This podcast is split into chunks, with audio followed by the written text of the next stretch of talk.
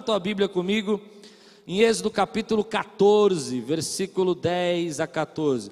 Último aviso: campanha, eu sempre prego duas mensagens diferentes, uma de manhã e outra à noite. Então, aqueles que estão fazendo a campanha, nós vamos encerrar a campanha à noite. E aí, de noite é uma outra mensagem. Eu espero você aqui, amém? Me perguntaram ontem, sempre faço isso. Campanha eu prego uma mensagem de manhã e uma diferente à noite. Levante a sua Bíblia e diga: Essa é minha Bíblia. Eu sou o que ela diz que eu sou. Eu tenho o que ela diz que eu tenho. E eu posso o que ela diz que eu posso. Abrirei meu coração. Deixarei a palavra de Deus entrar e nunca mais serei o mesmo. Amém. Como eu quero que você volte à noite, eu não vou demorar muito na pregação, mas eu creio que nós vamos encerrar essa campanha de uma maneira muito poderosa. Amém, queridos? Êxodo 14, versículo 10 a 14. Ao aproximar-se o Faraó, os israelitas olharam e avistaram os egípcios que marchavam na direção deles. Note essa palavra. E aterrorizados, clamaram ao Senhor. Disseram a Moisés: Foi por falta de túmulos no Egito que você nos trouxe para morrermos no deserto? O que você fez conosco, tirando-nos de lá? Já tínhamos dito a você no Egito Deixe-nos em paz, seremos escravos dos egípcios. Antes ser escravos dos egípcios do que morrer no deserto.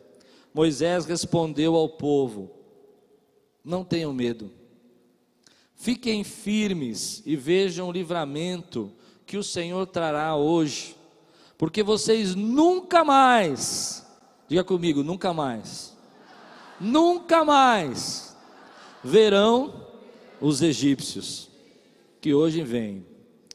O Senhor lutará por vocês, tão somente acalmem-se. Aleluia. Essa foi a palavra que Deus me deu na campanha. Tremendo. Vamos orar. Senhor, fala conosco. Ministra aos nossos corações. Que venha agora, Senhor, sobre nós essa unção profética essa unção, Senhor, de avivamento, de glória sobre as nossas vidas, em nome de Jesus. Amém. Há momentos da nossa vida que a gente vive grandes divisores de águas, grandes fases assim. Eu não sei se você já passou por isso, por um momento na tua vida onde você consegue olhar para trás, para o teu passado e enxergar que aquele momento foi um momento onde a tua vida tomou um outro rumo, tomou um outro destino, chegou em um outro lugar. Você consegue fazer isso? Você consegue lembrar de alguma hora na tua vida, um momento que você tomou uma decisão, um momento que você pensou e ali, naquele instante, não mudou nada, mas ali começou um grande momento que te trouxe até aqui, que te fez ser abençoado, que te trouxe grandes bênçãos. Quantos conseguem ver um momento desse na sua vida assim? Eu, eu acredito nesses momentos. Eu acredito que Deus tem um momento na nossa vida que Ele diz assim: é agora. E aí você não percebe que está acontecendo, mas Deus vai te tocando, vai te levando, e uma tomada de decisão sua, uma, uma escolha sua, vai trazendo um novo tempo para a tua vida, vai trazendo um novo patamar para a tua vida, vai trazendo um novo momento para a tua vida.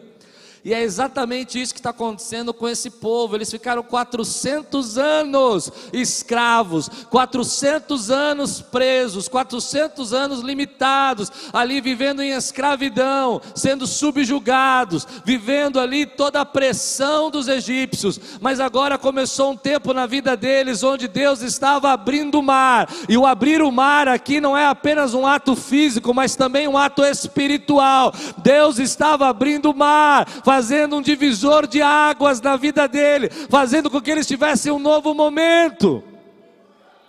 Quantos creem nisso, querido, que Deus faz isso nos dias de hoje? Quantos creem que Deus faz divisores de águas no dia de hoje? Quantos creem que Deus pode hoje, nessa manhã, dizer assim: Ei, chegou o tempo de eu abrir o mar e começar um novo tempo na tua vida? Se você crê, diga glória a Deus, meu irmão.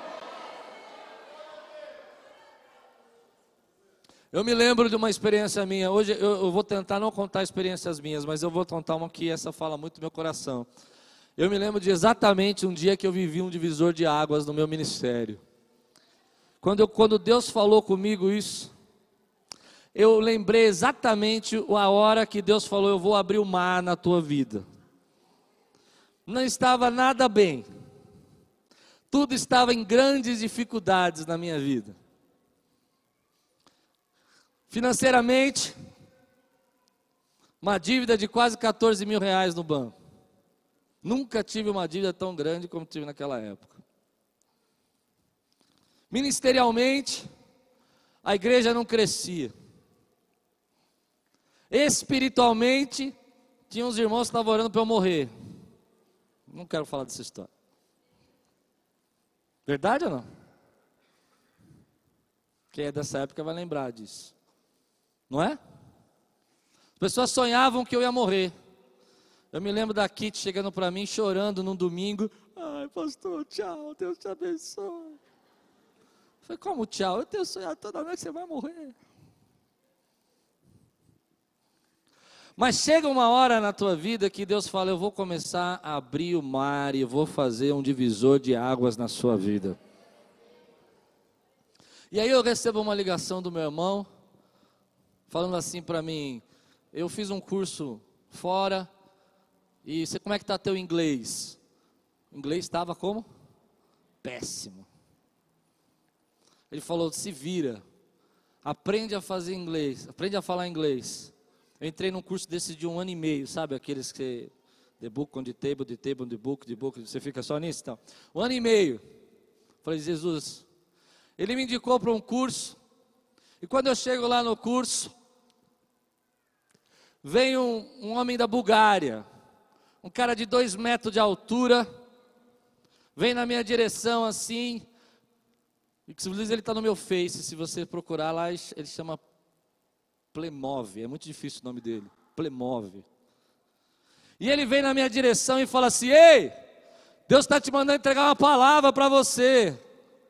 E eu estou num país que eu não sei direito a língua, eu estou aprendendo a estudar ali liderança, com 14 mil devendo, 200 dólares no bolso para passar um mês, e ele fala assim: Deus está dizendo para você que hoje Ele está colocando você numa encruzilhada, e Ele está dizendo ou você vai para cá ou você vai para lá, mas Ele está determinando na tua vida o caminho que você vai seguir, e esse caminho é um caminho de bênção, porque chegou o tempo de dividir águas na sua vida, meu irmão. Isso é 2004 em abril. Eu quero profetizar algo para essa igreja aqui que crê, que está preparada para receber. Chegou o tempo na tua vida que Deus está dividindo águas, e é hoje, é agora, é nesse momento. E se você crê, levanta a tua mão, dá um glória a Deus, meu irmão.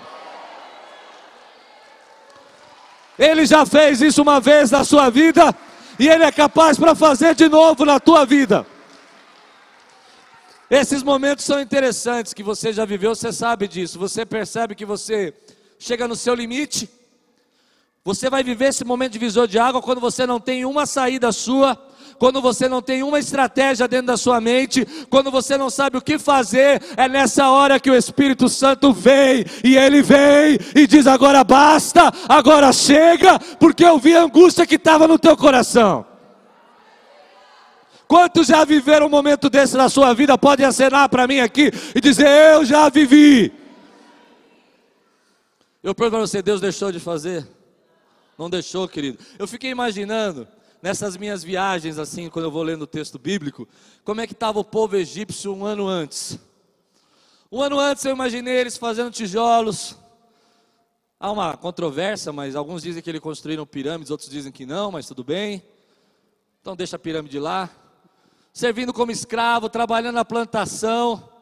E aí para lá o, o hebreu José, junto com o hebreu Abraão, E eles falam: como é que está a vida? Eles falam: a vida é essa, a vida não tem saída, essa é a nossa vida. O que, que você vai fazer amanhã? Amanhã eu vou trabalhar como escravo. E o que você vai fazer daqui 10 anos? O que nós fizemos há 400 anos, trabalhar como escravo. Eles jamais imaginariam que Deus já estava acendendo uma sarça, que Deus já estava colocando um profeta, que Deus já estava levantando Moisés. Eles não podiam imaginar que o divisor de água já tinha chegado na vida deles.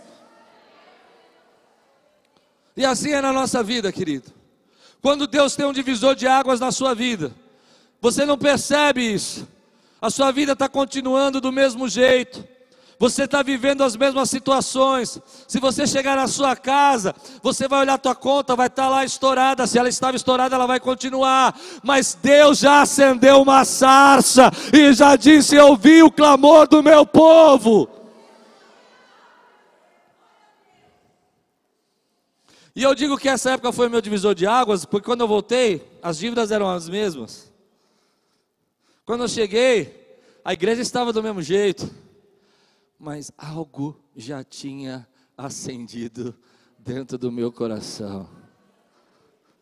Sabe o que eu quero ministrar na tua vida, querido? Deus tem esses tempos hoje. Você às vezes não percebe, mas eles chegam na sua vida. E sabe o que Deus tem falado comigo, querido? Que esse, que essa campanha, por mais diferente que ela possa ter sido, ela é uma campanha que está dividindo águas na nossa vida, querido.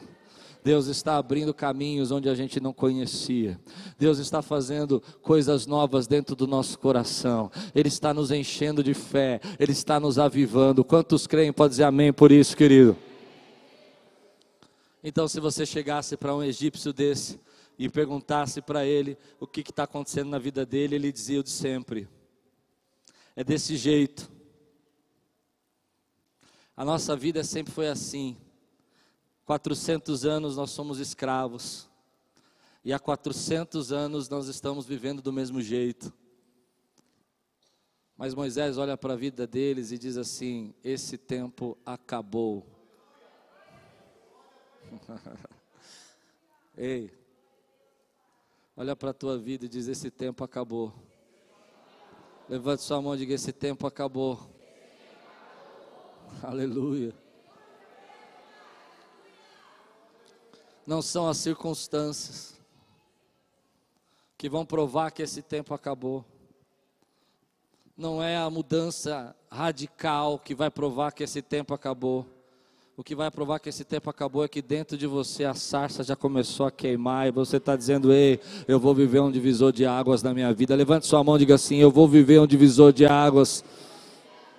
Ei, igreja, profetiza sobre você mesmo. Diga: Eu vou, eu vou viver um divisor de águas. Aleluia. Então. Então, eles saem e vem as pragas, e vem todo esse momento, não é assim? E agora eles estão indo em direção à terra prometida.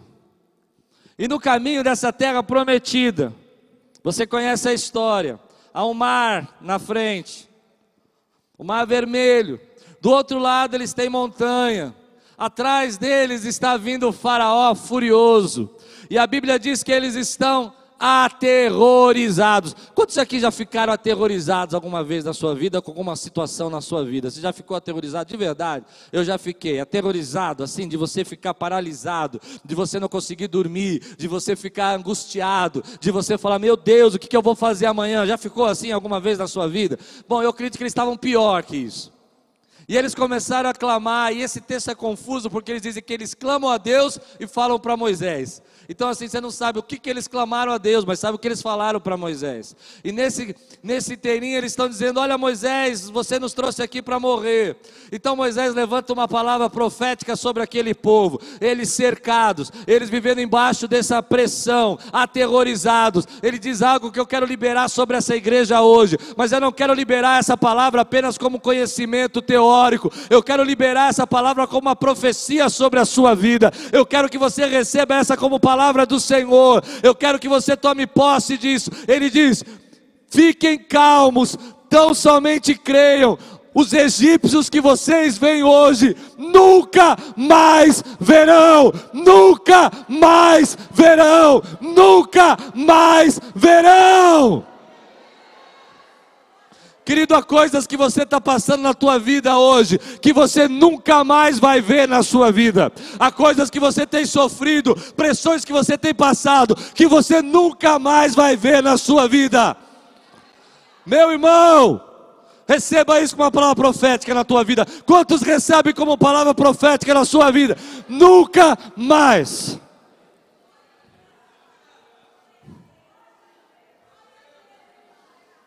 Hum. Eu quero agora ver algo acontecendo no mundo espiritual aqui dentro. Diga comigo, eu nunca mais vou ver a perseguição.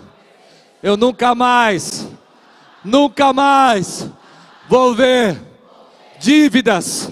Eu nunca mais vou ver humilhação. Nunca mais verão esses egípcios. Nunca mais. Esse texto fala muito comigo, porque nessa mesma época, em 2004, um colega veio aqui na igreja e ele me humilhou, porque naquele dia nós estávamos passando muita dificuldade financeira. E eu subi no púlpito e falei, irmãos, nos ajudem.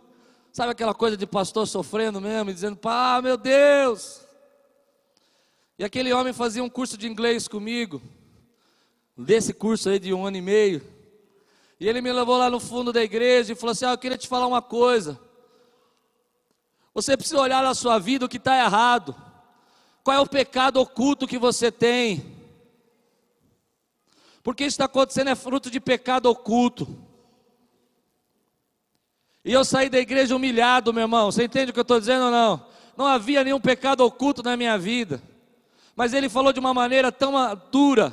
Ele disse: Isso tudo é culpa sua. E eu me lembro que eu nunca tinha viajado de avião tantas horas.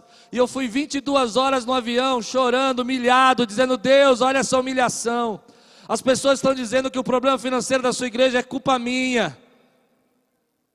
E Deus liberou uma palavra na minha vida que eu quero liberar nessa igreja, querido. Ele disse: nunca mais você vai ver problemas financeiros como você vai estar tá vendo hoje. Nunca mais a sua conta vai ficar vermelha como ficou.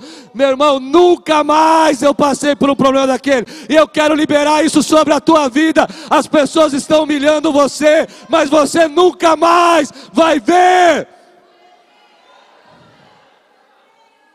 Eu quero saber aqui quantos recebem essa palavra como palavra profética. Você já foi humilhado assim alguma vez na sua vida, meu irmão?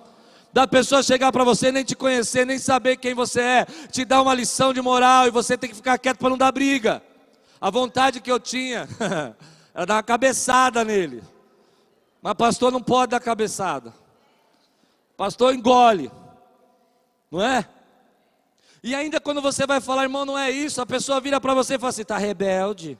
Recebe a palavra, irmão. Você está entendendo essa humilhação ou não? Mas nesse avião, e quando eu li esse texto, o Senhor falou comigo, lembra que eu te disse? Agora vai lá e diga para minha igreja: nunca mais, nunca mais, nunca mais, nunca mais, nunca mais. Quantos creem que Deus está falando com você? Fica de pé no teu lugar e declara comigo aqui: nunca mais. Há momentos na sua vida que Deus dá um brado e diz: chega, basta, nunca mais. Esses que te oprimem, nunca mais você vai ver. Esses que te humilham, você nunca mais vai ver. Esses que estão falando contra você, você nunca mais vai ver. Esse desemprego você nunca mais vai ver na sua vida. Essa falta de recurso você nunca mais vai ver na sua vida. Irmão, entenda que eu não quero te dar uma palavra de motivação. Eu quero te dar uma palavra profética. E palavras proféticas você precisa tomar posse na tua vida. Você precisa levantar a tua mão, fazer um barulho, fazer um gesto, dizer: Eu estou tomando posse dessa palavra. Nunca mais. Irmão, nunca mais. A vida não foi fácil, teve lutas, teve dificuldades. Mas quando eu olho para trás eu vejo que nunca mais. eu vivi uma situação tão difícil como aquela. Aí eu tenho que completar esse testemunho. Quando nós alugamos esse prédio aqui, eu me lembrei dessa época, porque em 2001 a gente tinha alugado o prédio lá. E toda essa crise veio por causa do prédio, da reforma. E o prédio era muito grande. E eu falei, Deus, eu não, eu não quero viver mais isso. E Deus me lembrou uma outra palavra nesse dia. Ele falou: Você vai viver um tempo de coisas fáceis.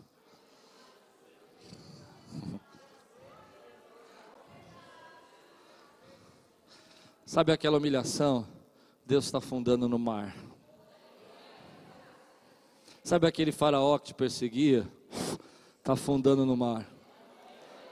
Sabe aquele sentimento de pequenez, de estar tá devendo, de sentir que as pessoas olham para você com desprezo?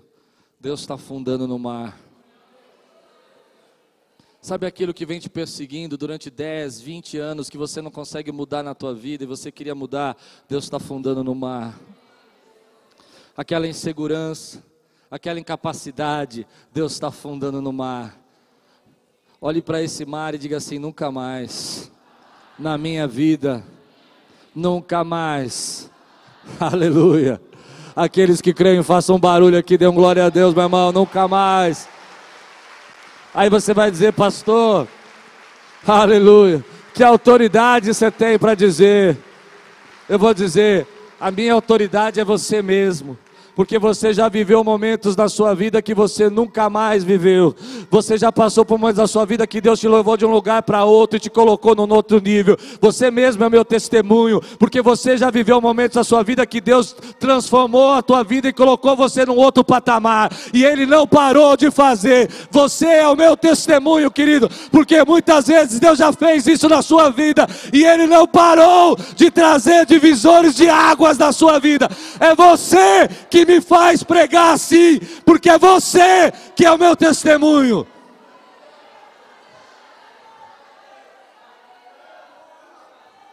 É só você olhar aqui, meu irmão, e ver pessoas que viveram nunca mais na vida deles. Quantos já viveram nunca mais na sua vida? Digam glória a Deus. Chega uma hora que o Espírito Santo fala: é agora. Eu creio nessa hora, você crê? Por isso eu estou pregando isso. Igreja Quírios, a hora chegou, o momento é esse. É agora que você estende a sua mão e recebe a tua promessa. É agora que você estende a tua mão e sai renovado.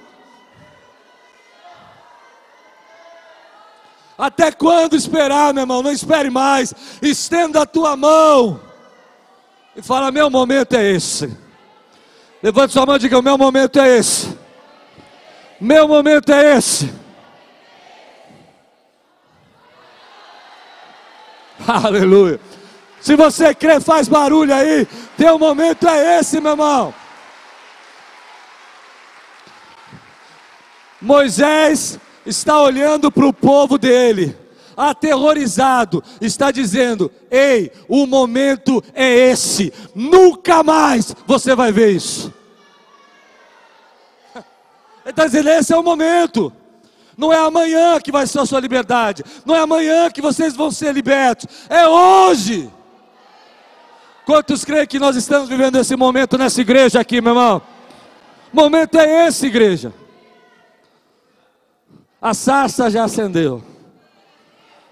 A palavra profética já foi liberada sobre o profeta. Você entende isso? As pragas, as lutas já foram manifestas.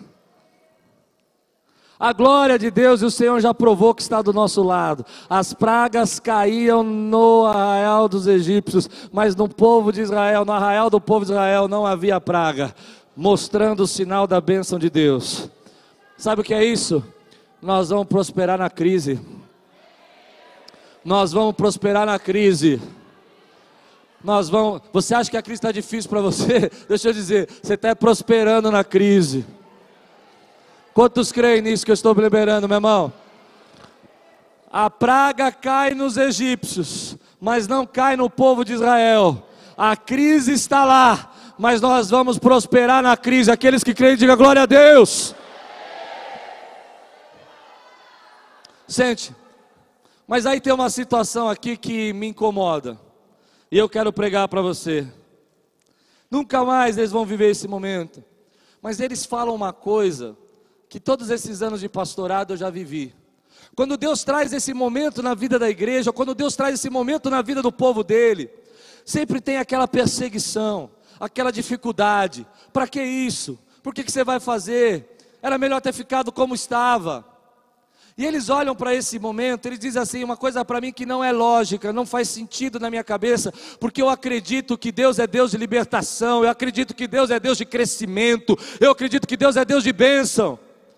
E eles falam assim: era melhor ter ficado como escravo. E quando eu leio esse texto, esse texto me incomoda, porque essa é a mentalidade que muitas vezes atrapalha o crescimento que Deus quer trazer na tua vida, meu irmão. Eles estavam aterrorizados e o medo tira a paz, o medo tira a calma do coração, o medo não faz eles enxergar as bênçãos que Deus já tinha liberado, eles já estavam saindo. Deus já tinha matado os primogênitos. Dá para entender o que eu estou dizendo? O milagre já estava acontecendo, mas era melhor ser escravo. Como isso me mata. Esse sentimento que as pessoas carregam na sua vida de fazer comparações. Era melhor aquilo do que aquilo outro. Era melhor fazer aquilo do que fazer aquilo outro. Dá para entender? Não estão nem vivendo ainda o milagre e já estão comparando. Vive o milagre primeiro, meu irmão. Ah, eu gostava quando a igreja era pequena. Vive o milagre. Eu não gostava não, irmão. Porque você não sabe como era chegar aqui todo mês e falar assim, como é que nós vamos pagar o aluguel? Dá para entender isso que estou dizendo? Vive o milagre. Para de comparar as coisas do passado. Terminou o passado, acabou. Deus está começando um novo tempo e está dividindo águas na sua vida. Mas esse sentimento está no inconsciente nosso. Vem a primeira luta na tua vida, você fala: era melhor ter ficado quieto. Era melhor não ter dado aquela oferta. Era melhor não ter. Não, pastor, tinha que ter ficado lá. Não, não tinha, não, meu irmão. Deus vai entregar.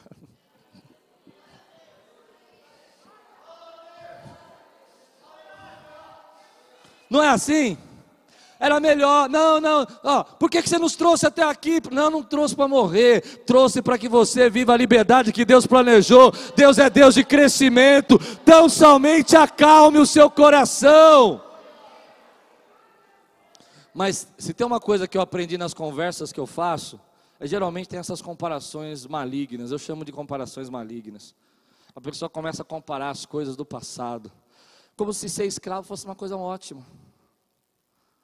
Né? É muito bom. Por que, que você não, eu falei para você nos deixar em paz. Mas eu te garanto que quando eles viram a derrota dos egípcios, ah, obrigado Moisés, você não deixou eu em paz. Por isso eu não quero deixar você em paz.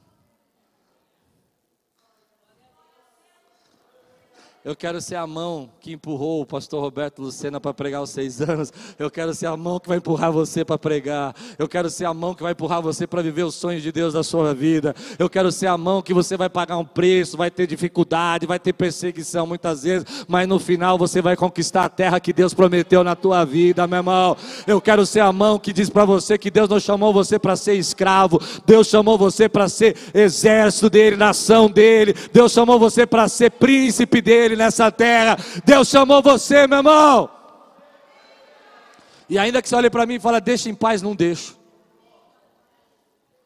É, pastor, eu comecei a fazer essa obra aqui, os irmãos começaram a falar, vamos falar mesmo, não se importa. Ó, oh, estou empurrando você. Não consigo levantar o pé que nem o Provinel, mas eu vou até aqui, tá bom. O Provinel levantou o pé aqui, né? Mas depois ficou lá. Então eu faço assim e continuo bem. Quero ser a mão que empurra você e diz assim: ei, não deixe você em paz, acalma o teu coração, porque Deus está dizendo para você que nunca mais você vai ver esse pranto, essa dor na tua vida. E às vezes a gente precisa disso, querido, parar com essas comparações. Ah, não, porque estava melhor lá, eu era humilhado, estava melhor humilhado? Como assim? Estava melhor lá, que jeito é esse, irmão, de viver? Estava melhor, não estava melhor, não, meu irmão. Deus tem coisas maiores para a tua vida. As pessoas vão criticar, as pessoas vão falar, as pessoas vão bater, mas no final você vai dizer: Eu conquistei a terra que Deus me prometeu. Quantos creem nisso? Pode dizer glória a Deus, meu irmão? Tire da tua vida a comparação. O passado acabou. Deus fechou aquela porta, começou algo novo na tua vida e agora você vai marchar para cima do mar. Amém, querido? No final, o texto diz assim, e eu estou terminando. Para você voltar à noite. Senão fica até as duas da tarde. Última parte. O Senhor lutará. Hum. O Senhor lutará por vocês. Tão somente se acalme. Deus já lutou por você alguma vez? Quantos já viveram uma experiência aqui que Deus lutou por você, que você não tem dúvida? Vou dar um exemplo para você lembrar. Por exemplo, teu chefe ia te mandar embora, e no dia que ele decidiu que ia te mandar embora, a coisa virou tão, tão, tão, tão, que ao invés de você ser mandado embora, você foi promovido. Alguém já viveu uma situação assim aqui? Levante a mão. Olha lá. Um, dois, três. Olha, ó. Deus estava fazendo o quê? lutando por você. Eu creio num Deus que luta por nós. Meu irmão, ponha algo no seu coração hoje, esse Deus que divide as águas e diz agora você vai começar um novo tempo na tua vida. Esse Deus que diz que o momento é esse, diz basta agora. É o mesmo Deus que está lutando por você nesse momento, está dizendo eu vou lutar por você. É um Deus que luta pelo seu povo. Esse Deus que lutou pelo povo de Israel e libertou ele da maior potência da época, é o mesmo Deus que está lutando pela tua vida agora, meu irmão. Deus luta por mim, Deus luta por mim, meu irmão. Ponha isso na sua cabeça: Deus luta por você. Há momentos na nossa vida que a gente passa por circunstâncias que Deus luta por você. Eu já vi alguns casos tremendos de Deus lutar. Eu estava lendo um livro agora há pouco tempo, que conta de um general na Filipinas, e as Filipinas estavam embaixo de uma ditadura muito forte. E esse general ele tinha 800 soldados só, contra o exército da ditadura de Ferdinando Marcos, 1986. E esse general começou a ler o Salmo 91.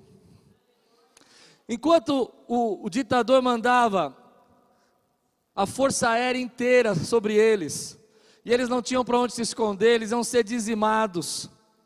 Ele pegou o Salmo 91 e começou a ler: Aquele que habita no esconderijo do Altíssimo, a sombra do Onipotente descansará.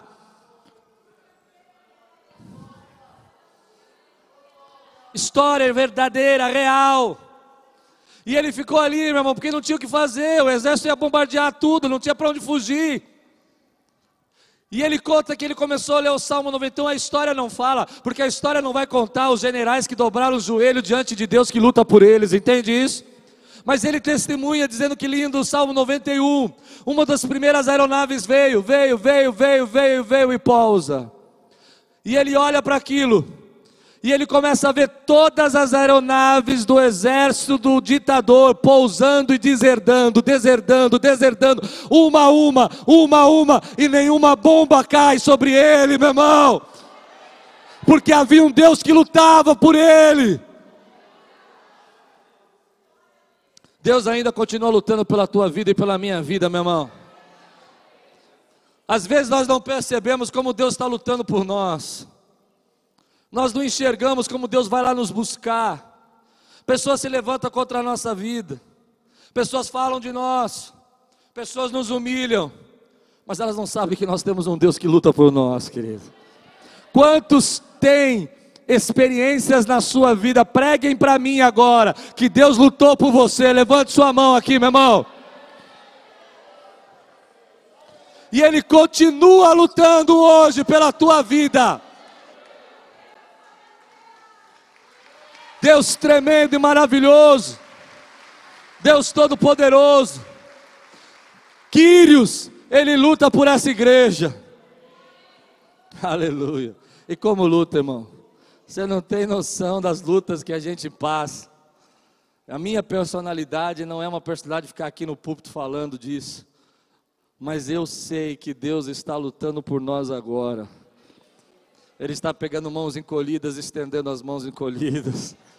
Ele está fazendo com que você pegue o oitavo pão e traga para Ele. Ele está dizendo: Olha, habita no meu esconderijo.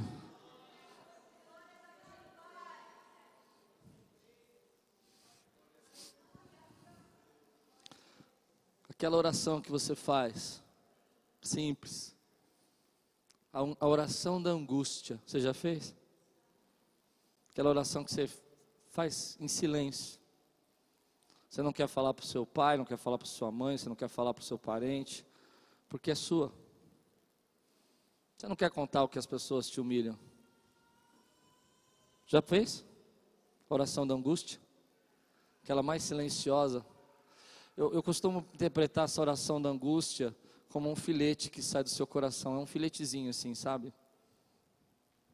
São pequenos cortes que você faz na alma e você lembra de humilhações, você lembra de tristezas, você lembra de pessoas que você cuidou e morderam você, não é? E você fala: Deus, a minha vida está nas tuas mãos. Deus, eu fiz para a glória do teu nome.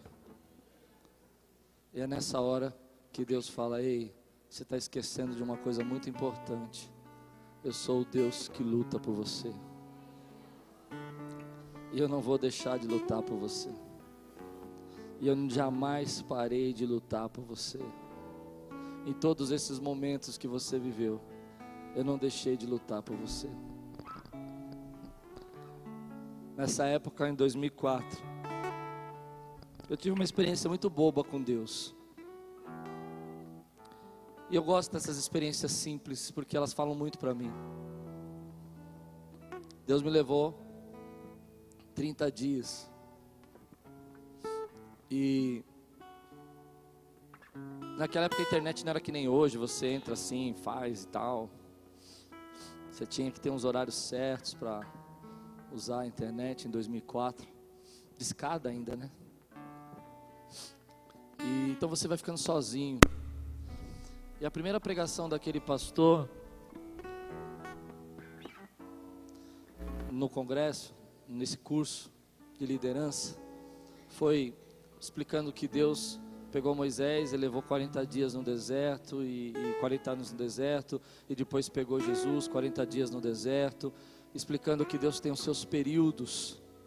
E aquele ia ser um período de onde Deus ia me, nos deixar sozinhos para nos tratar. Forte isso, né? E eu me lembro que essa palavra falou muito no meu coração. Eu falei, é isso que Deus quer de mim aqui. E era meu aniversário, que nem semana passada. E eu não falei para ninguém que era meu aniversário.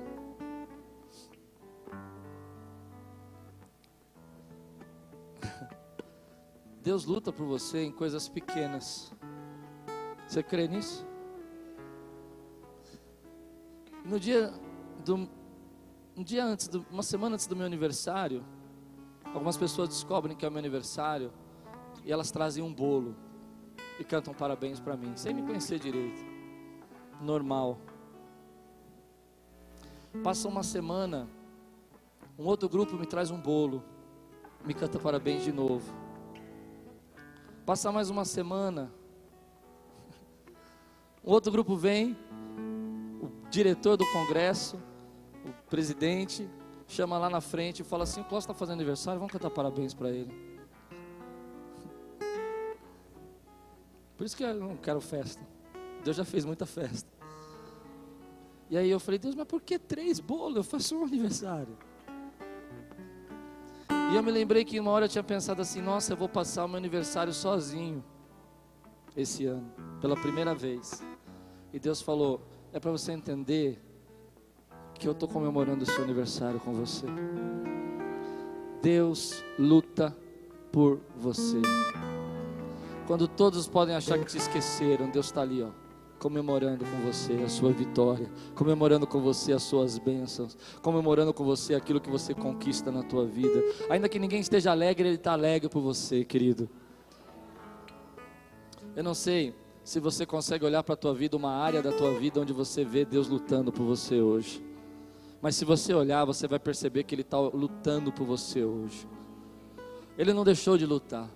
Ele é um Deus que luta por nós. Às vezes, querido, nós não percebemos, mas as pessoas tentam se levantar, situações tentam acontecer, você passa por uma dificuldade e você esquece que esse é o Deus que na Sua palavra um dia disse para José: Faz a barba, porque você nunca mais vai ver esse, essa prisão.